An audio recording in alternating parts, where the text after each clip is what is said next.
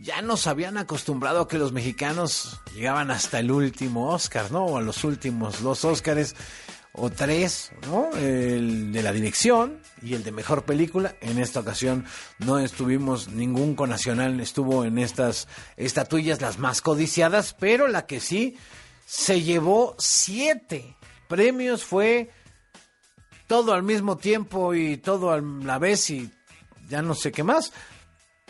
Everything, Everywhere, All at Once es el título original. Se llevó siete una película que rompe esquemas, que rompe narrativas y que te rompe el cerebro, o por lo menos a mí me pasó eso cuando la vi. Mario Sekeli estuvo cubriendo toda la ceremonia para W Radio para los 40, ahí en su cuenta de Twitter. ¿Cómo estás, Mario? Pues estamos, este es el día en que ya empieza a pasar la factura y mientras uno crece cada año con el Oscar y el Oscar ya tiene 95, entregas. Bueno, obviamente no existía yo antes de eso, pero ya empieza a pesar. Yo ya llevo ya 20 años, un poquito más de 20 años. Una de mis primeras coberturas fue cuando Hailey Berry ganó el Oscar de Mejor Actriz por Monster Ball y desde entonces, estamos hablando del 2002-2003, no se había dado un Oscar a una mujer de color, ¿no? Palabras que se usan mucho aquí en Estados Unidos para defender la diversidad y la integración de, diferentes eh, culturas y etnias y demás. Bueno, pues gana eh, Michelle Yeo, una, eh, como bien dices, una noche que se tornó en esta película alternativa con mucho sabor independiente, usando la ciencia ficción y la fantasía, pero sobre todo un tema muy chiquito y cotidiano que, que, que en ese sentido sí podemos conectarnos todos, ¿no? Después de la pandemia, eh, podemos pensar que lo más importante es que la familia esté unida y que no importa lo que pase, una adversidad de, de, dentro de la familia o de fuera, como fue la pandemia, lo importante es estar juntos y sobre todo, y sobre todo el acto más heroico es saber, saber pedir perdón. ¿no? Y esta es la película que se lleva el Oscar. Por un momento Enrique parecía que se le iba a llevar sin novedad en el frente, también sí, empezó, empezó temprano a ganar Óscares, ¿no? Pero hay que recordar, ha habido años como las películas como Gravedad o Gravity de Cuarón mismo, eh, Mad Max 4, Matrix, que empiezan a, a ganarse estos premios, pues de la parte de sonido, de la parte de edición, de la parte de diseño de producción, de la parte de la música, y entonces van muy bien encarrilados, pero luego al final ya y ahí yo creo que también es porque el gremio de actores, que es el que conforma más los casi 10.000 miembros de la academia, pues hacen valer su voto y dicen, bueno, pues será el sereno. Y sobre todo, el problema que tenía, si en el frente, es que no tenía nominaciones de actores. Es una película muy bien actuada, más de ensamble que de protagonistas, y no se votaron por estos actores alemanes. Entonces, el actor que llega a votar, pues dice, no, pues mejor película tiene que ser, y, justo donde están.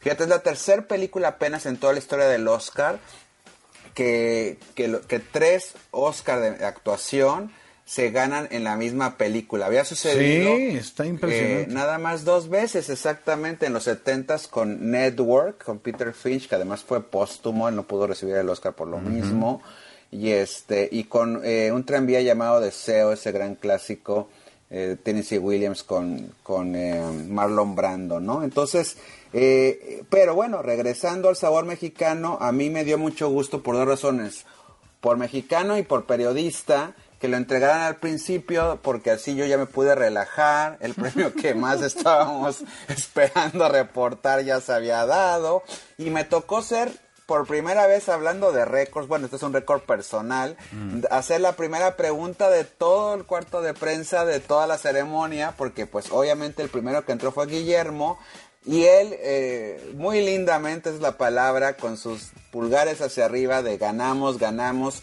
Aquí es donde uno como periodista de cine se vuelve como periodista de deportes, ¿no? Porque si, mm. si el chicharito acaba de meter gol y modo que lo recibas, ¿cómo metiste el gol, no? Pues lo, lo, lo abrazas, lo celebras, lo eh, bueno, si se puede lo abrazas y lo celebras, si no de lejos le haces la seña de muy bien y estás muy contento. Y este, y esta fue la pregunta que le hice yo en el cuarto de prensa ahorita la vamos a traducir porque tiene que ser en inglés por ser precio internacional, pero precisamente sobre su sentir sobre la animación, sobre su sentir de que esto es un premio también para México porque participa el taller de Chucho de Guadalajara, eh, sobre todo en esta secuencia del inframundo, la película de Pinocho de Guillermo del Toro, pero todavía hay una gran deuda, no es posible, Enrique, tú vas a coincidir con ello porque te encanta todo el mundo de la escenografía y el teatro. No es posible que no tengamos una película animada nominada a mejor película como ya lo tuvo Francia, España, Canadá, Estados Unidos. Nos urge que, que, se apoyen a estos artistas en México.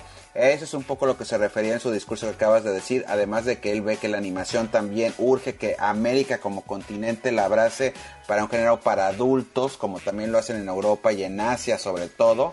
Y bueno, esto sí lo que me respondió sobre su sentir de ganar el Oscar. Congratulations, uh, Guillermo and all your team. Uh, this is an achievement not also for animation, for stop motion, and also for an international crew and animators. But obviously, I, I'm also from Mexico, so I would love to you can talk about that as a Mexican, how it's for you. Yes.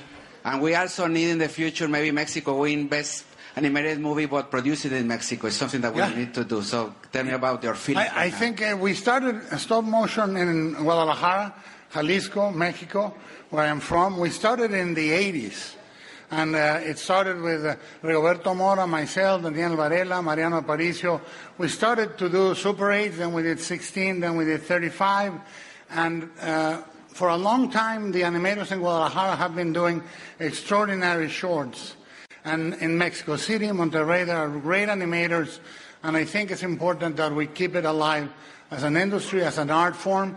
And, uh, you know, um, I have right now two scholarships active for uh, filmmakers, and it is my desire and my commitment now that I'm going to finance a stop motion uh, class in Gobelin, in the animation school for uh, Mexican students to go there and specialize on stop motion to keep it alive.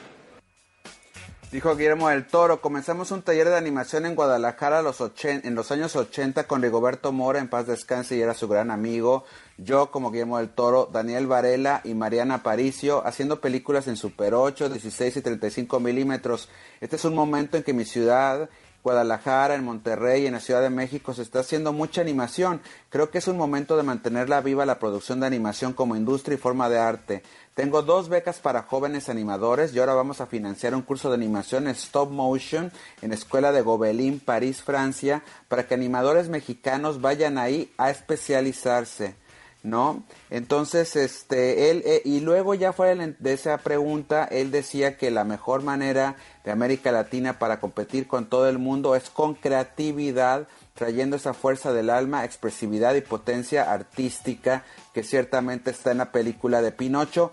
Este año eh, hay un festival que se llama Annecy, también en, en, en Francia, que es un festival que es dedicado a la animación. México es el año para Nessie para celebrar la animación y Guillermo del Toro también va a estar ahí.